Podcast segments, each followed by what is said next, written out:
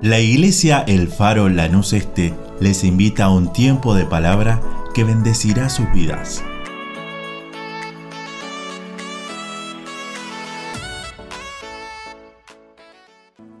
Bendiga iglesia, toma tu asiento por favor. Y quiero dar también la bienvenida a aquellos hermanos, aquellos amigos que nos están viendo y les queremos decir desde nuestra congregación en Magdalena 1040, Lanús Este, que tengan una feliz Pascua. Tenemos una hermosa fiesta, que es la fiesta de la Pascua, la cual el Señor instituyó desde hace dos mil años. Y para nosotros es realmente un gozo en nuestro corazón que nos estés mirando. Y desde acá te mandamos un abrazo gigante. Por eso quiero, por favor, que me acompañen a la escritura. Y vamos a leer un pasaje en el Evangelio según San Juan. Leemos el capítulo 18, versículo 10. Y que no quiero faltar más que a darte una invitación aquellos que están presentes y los que nos están viendo, el día viernes en esta congregación vamos a tener una fiesta. Una fiesta muy linda, una fiesta que prioritariamente está el Señor, pero también son los niños. Tenemos el culto para los niños. Todos aquellos que tal vez quieran venir están más que invitados. Si sos una persona adulta, podés traer a tus chicos. La entrada es libre y gratuita. Por eso, a partir de las 4 de la tarde tenemos nuestro primer culto de niños en este 2021. Y leemos el Evangelio según San Juan, capítulo 18, versículo 10, y dice así, lo leemos en el nombre de Jesús. Simón Pedro, que tenía una espada, la desenvainó e hirió al siervo del sumo sacerdote y le cortó la oreja derecha. Y el siervo se llamaba Malco. Amén a la palabra de Dios. Cuando llegan estas, este tiempo de Pascua, oímos historias de la Pascua que son muy lindas, muy hermosas, como la que acabamos de oír de parte de nuestro hermano Diego. Y así oímos un montón de, de historias y realmente nos llegan en el corazón. Pero llegamos a un momento donde tal vez encontramos historias como la de este hombre en la cual fue amputada una oreja y decimos, bueno, no hay cosa más fea que a alguien le corte una oreja. Y el que le cortó la oreja fue justamente el apóstol Pedro. Pedro, aquel hombre pescador rudo, ese hombre que era muy impetuoso y que también cometió sus errores, no solo el hecho de haberle cortado la oreja al siervo del sumo sacerdote Caifás, sino que fue aquel que negó al Señor. Pedro fue el que le dijo con mucha valentía al Señor, por más que todos te negaren, yo no te voy a negar. Por más que todos fuesen cobardes, yo me voy a quedar hasta la muerte. Ese Pedro fue el que el Señor lo miró con ternura, con amor, y le dijo, Pedro, vos decís que vas a dar tu vida por mí. Yo te digo que antes que el gallo cante, vos me vas a negar tres veces. Y me imagino la mente de Pedro diciendo, ¿cómo puede ser? Sabemos la historia que cuando al Señor lo vinieron lo fueron a buscar al Getsemaní, al monte de los olivos, y que él salió huyendo muy cobardemente y nosotros de una postura tal vez cómoda decimos que este, ese hombre, ¿cómo pudo haber hecho eso? Y en tres oportunidades antes de que cante el gallo, Pedro lo negó tres veces. Luego Pedro fue a pescar junto con, con otro de sus discípulos, junto con, con otros discípulos del Señor, con Juan, y en esa pesca que no pudo pescar nada, el Señor se le apareció. Se le apareció en la orilla y le dijo, boga mar adentro y tira a la derecha. Y él, diciendo, bueno, ¿cómo puede ser este hombre que no lo conozco? Pero por esa palabra la voy a echar la red a la, a la derecha. Y es ahí donde él pudo capturar los 153 peces enormes. Y reconociendo que era el Señor, se tiró al agua y llegó hasta la orilla donde el Señor mismo tenía preparado un desayuno. El Señor restauró la vida de Pedro diciéndole, Pedro, y es una frase hermosa, ¿tú me amas? Y Pedro con todo la vergüenza le dijo, sí, Señor, tú sabes que te amo. Por segunda vez el Señor le preguntó, Pedro, ¿me amas? Y Pedro le dijo, sí, y así las tres, veces. Apacienta mis corderos, apacienta mis ovejas, le respondió el Señor. Ese Pedro que fue restaurado por el Señor. Ese Pedro que cortó la oreja de Malco, el siervo del sumo sacerdote, el criado del sumo sacerdote. Y nuestro versículo dice que estaba el Señor en Getsemaní, estaba en un tiempo en donde Él fue a orar en un lugar donde Él conocía muy bien, porque no era la primera vez donde se encontraba en ese huerto, en el huerto de los olivos, en el huerto de la prensa. Para Él era un lugar acostumbrado porque era para Él común ir a orar y pasar mucho tiempo en oración en el huerto. Él fue junto con los discípulos y junto a un grupo selecto, a una parte lo dejó a la orilla de Getsemaní, a la orilla de ese hermoso huerto. Pero tomó a tres de sus discípulos, a los más íntimos, entre eso Pedro, y les dijo, acompáñenme, que tengo que orar.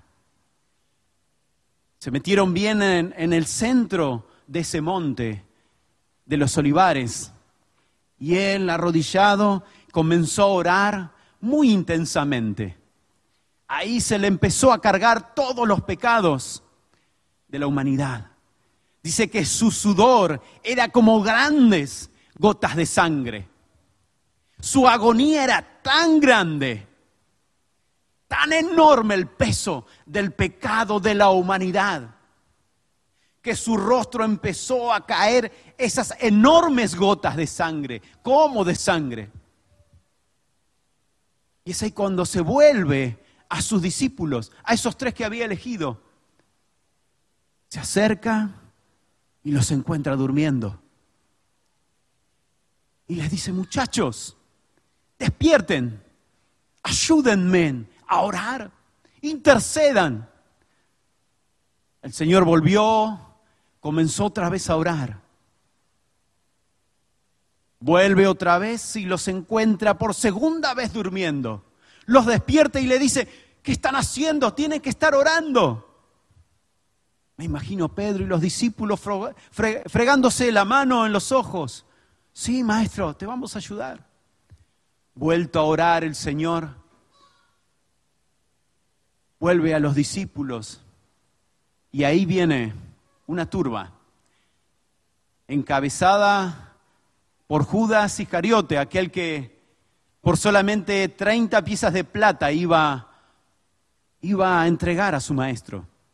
Junto a él venía una compañía de romanos, de soldados romanos, y hay una discusión de qué cantidad de soldados fueron a capturar al Señor. Algunos dicen que eran una décima parte de lo que un general podía llevar, que era aproximadamente 50 personas, 50 soldados. Otros dicen que llegaban hasta 500, pero de hecho para capturar a un maestro, a un rabí, 50 personas, 50 soldados, era más que suficiente. Pero no solo eso, sino que también iba Caifás como sumo sacerdote. y también lo llevaban a Malco, ese hombre que acabamos de leer. Malco era el criado del sumo sacerdote.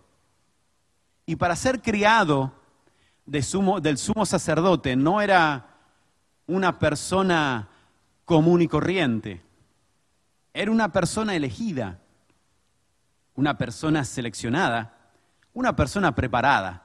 No cualquiera era el ayudante del sumo sacerdote.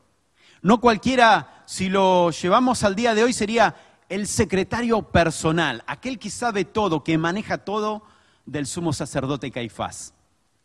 Para llegar a ser criado de un sumo sacerdote, primeramente tenía que de muy chiquito empezar a estudiar la Torá. Iba a una escuela en la cual lo enseñaban y lo adiestraban. A los 12 años tenía que saber a la perfección la Torá. Tenía que saber otras escrituras para poder ser elegido. Y no solo eso, sino que el sumo sacerdote era quien elegía a la persona. Él era el que buscaba entre los chicos cuál era el mejor, y no solo cuál era el mejor, sino que aquel que decía, en él voy a poner mis ojos para que me siga. Porque cuando el sumo sacerdote moría, el que le seguía era el criado. Ese hombre, ese muchacho y ese hombre le pasaba casi toda una vida sirviendo al sumo sacerdote. Si lo traducimos día de hoy, pasaba la primaria para ser sumo sacerdote, la secundaria, la facultad de sumo sacerdote. Y no solo eso, sino que tenía que venir de la sangre real de Aarón. Tenía que ser una persona perfecta físicamente. Él no podía tener ninguna quebradura. No le podía faltar un miembro, no le podía faltar un dedo, porque automáticamente era descalificado para ser sumo sacerdote. Malco había sido seleccionado. Él había pasado por todas las etapas de un niño, de un joven y de un adulto. Él conocía muy bien, conocía al dedillo lo que era Caifás como sumo sacerdote. Él sabía entrar y salir en el templo, conocía todo. Su sueño, su propósito era ser sumo sacerdote. El propósito en su corazón, todo su esfuerzo, todo su dinero, era para ser sumo sacerdote. Malco sabía muy bien las escrituras y si Caifás le decía, Malco, por favor, anda a buscar un paquete de hierba al almacén, Malco iba. Malco sabía todo con respecto a cómo se tenía que llevar un culto para nosotros. Sabía muy bien lo que iba a predicar el pastor el fin de semana, cómo se iban a desarrollar los cultos. Él sabía todo, era la mano derecha del sumo sacerdote y él se había preparado. Su sueño, su propósito en Dios dentro de la iglesia era ser sumo sacerdote. Es más, cuando encabezó la turba para ir a buscar al Señor, el que iba primero era Malco. Malco le habrá dicho a Caifás, no, no, no, deja, deja, yo me encargo de este. Yo lo arresto. No sé si Malco habrá llevado la soga para atar al Señor pero estoy seguro de que Malco fue el primero, y si no fue el primero, habrá sido el segundo, porque la estocada de Pedro lo golpeó a él. Malco sabía muy bien todo lo necesario para agradarle a Caifás. Y es ahí donde comienza la persecución al Señor, o comienza ese momento donde acabamos de leer, se acerca todo ese, pequeño ejército en contra de Dios. Y el Señor le dice, ¿a quién buscáis? No lo habían reconocido. Dejad a estos, yo soy. Cuando dice yo soy, cayeron. Los soldados romanos Malco y todos aquellos que venían a prenderle cayeron al piso. Y me imagino Pedro diciendo, si el Señor, solamente diciendo yo soy, tumba todos estos, pues empiezo a golpearlo. Y sacó su espada y empezó a tirar espadazos. Y es ahí que en un espadazo cortó la oreja de Malco. No sabemos si fue una estocada o fue una volea, pero dice la escritura que la oreja derecha de Malco fue amputada, fue cercenada. La oreja derecha cayó al piso. En ese instante, ahí en este lugar, es muy delicado y hay muchos vasos sanguíneos. Al instante habrá brotado la sangre. Sus vestiduras se habrá manchado de sangre. Habrá mirado el piso pedregoso de Jerusalén y habrá visto su oreja en medio de la piedra, en medio del desierto. En esa oscuridad habrá dicho, todo lo que yo me preparé ahora está en el piso. Según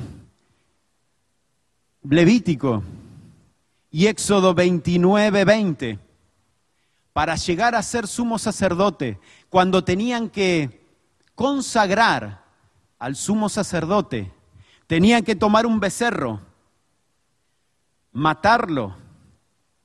La persona que iba a ser consagrada tenía que, tenían que tomar la sangre de ese becerro, de ese cordero, y marcarlo en el pulgar derecho, marcarlo en el pulgar del pie derecho y marcarlo en la oreja derecha. Es decir, que la sangre del cordero tenía que ser mojada la, el lóbulo de la oreja derecha para poder ser consagrado como sumo sacerdote. No había opción. Él no podía ir a un cirujano plástico. Malco ya tenía la oreja derecha cortada. Ya no podía llegar a ser sumo sacerdote.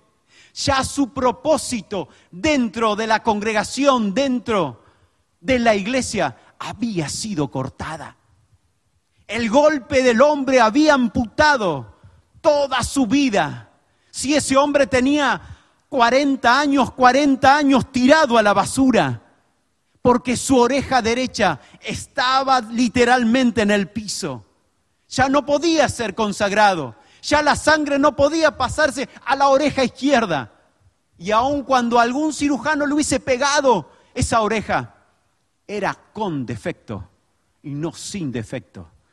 Y Caifás le iba a decir, estudiaste toda tu vida, tu propósito en la iglesia era ser sumo sacerdote, pero no te puedo consagrar porque tu oreja derecha tiene un defecto. Malco, al poder ver esa oreja en el piso, se dio cuenta que su vida había terminado.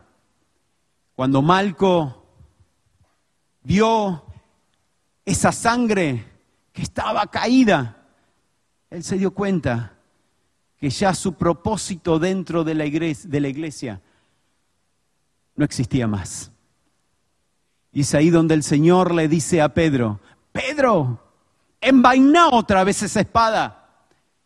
Envaina esa espada que no tiene, no tiene razón de ser que esté desenvainada. El Señor se agacha, se acerca a Malco, levanta la oreja y se la vuelve a su lugar, sin defectos hace el milagro que Malco necesitaba. Ese fue la última sanidad de Jesucristo en la tierra. El Señor le estaba diciendo a Malco, Malco, vos viniste con palo para hacerme daño, pero yo vengo a vos para restaurarte. Malco, vos viniste para apresarme, pero yo vengo a vos para libertarte. Malco, vos, viniste a mí para lastimarme, Pero yo restauro tu propósito dentro de la iglesia. No interesa lo que el hombre te haya hecho y te haya cortado la oreja y que vos ves que es imposible de acá en adelante que puedas servir dentro del templo, de la casa de oración. Yo te digo que yo te toco y yo te sano. Mis manos todavía dan sanidad. Mis manos todavía restauran. Mis manos todavía tienen tu, propósito para que seas vos aquel que siga bendiciendo a muchos dentro de la iglesia. De la misma manera que nuestro Señor Jesucristo restauró la vida de Malco, pegándole la oreja, esa oreja amputada, esa oreja caída. El Señor sigue haciendo la misma obra en nosotros en este día, en estas Pascuas, en estas hermosas Pascuas. Una Pascua en la cual tal vez vos estás diciendo, ¿qué voy a hacer? ¿Qué voy a hacer en esta Pascua? Más que decirle, Señor, yo te necesito. Necesito que seas vos quien toques mi vida. Tengo un propósito caído. Tengo un propósito que el hombre me lo cortó de una manera u otra. Yo necesito que vos me restaures. Le voy a pedir a la iglesia que se ponga en pie. Y tal vez vos me estás mirando. Te voy a pedir que inclines tu cabeza, que cierres tus ojos y tal vez sos como aquel malco que necesitaba de Dios. Malco miró al suelo y dijo, ya mi propósito está caído y ya no tengo manera manera de ser restaurado. Pero hay uno que se llama Jesús, aquel que restaura, aquel que sana, aquel que liberta. Liberta ahí donde te encontrás. Ahí Él se acerca a vos y te dice, no importa lo que hiciste. No importa si viviste toda una vida en error. Yo restauro. Yo sano. Yo liberto. El propósito truncado de tu vida está en mis manos. Solamente tenés que acercarte confiadamente a mí y decirme, Jesús, te necesito necesito que entres a mi vida, a mi corazón, a mi propósito caído y que lo levantes y que lo vuelvas a mi interior para yo poder creer de que hay un Dios que restaura, que hay un Dios que cambia, que hay un Dios que bendice, que hay un Dios que liberta. Aleluya. En el nombre de Jesús si sos de aquellos que necesitan a ese Jesús que cambia, a ese Jesús que liberta, te voy a pedir levanta tu mano al cielo para decirle Jesús, restaura mi vida. Restaura mi vida porque necesito ser restaurado. Restaura ese propósito que había en mi vida, pero ya no lo está. Es instantáneo el milagro de Dios. Es instantáneo el perdón de Cristo. Si tus pecados fueren como la grana, como la nieve serán emblanquecidos. Si fuesen rojos como el carmesí, oh sí Señor, serán como blanca lana. En el nombre de Jesús. Vamos a orar, Padre, en el nombre de Jesús.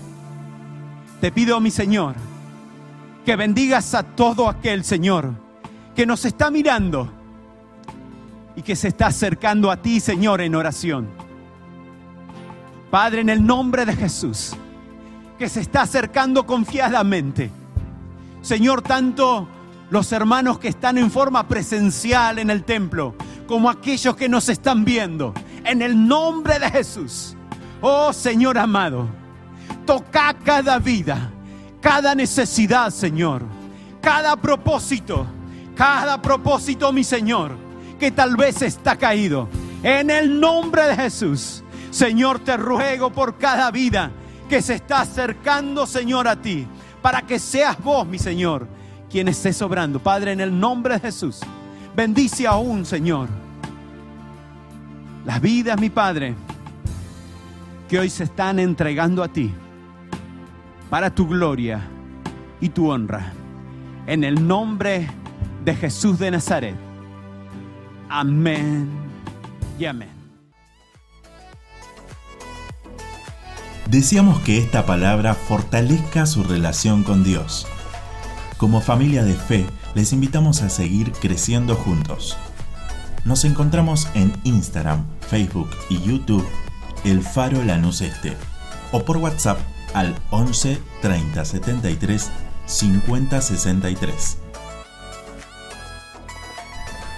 El Faro, una iglesia de fe, acción, reproducción y objetivos.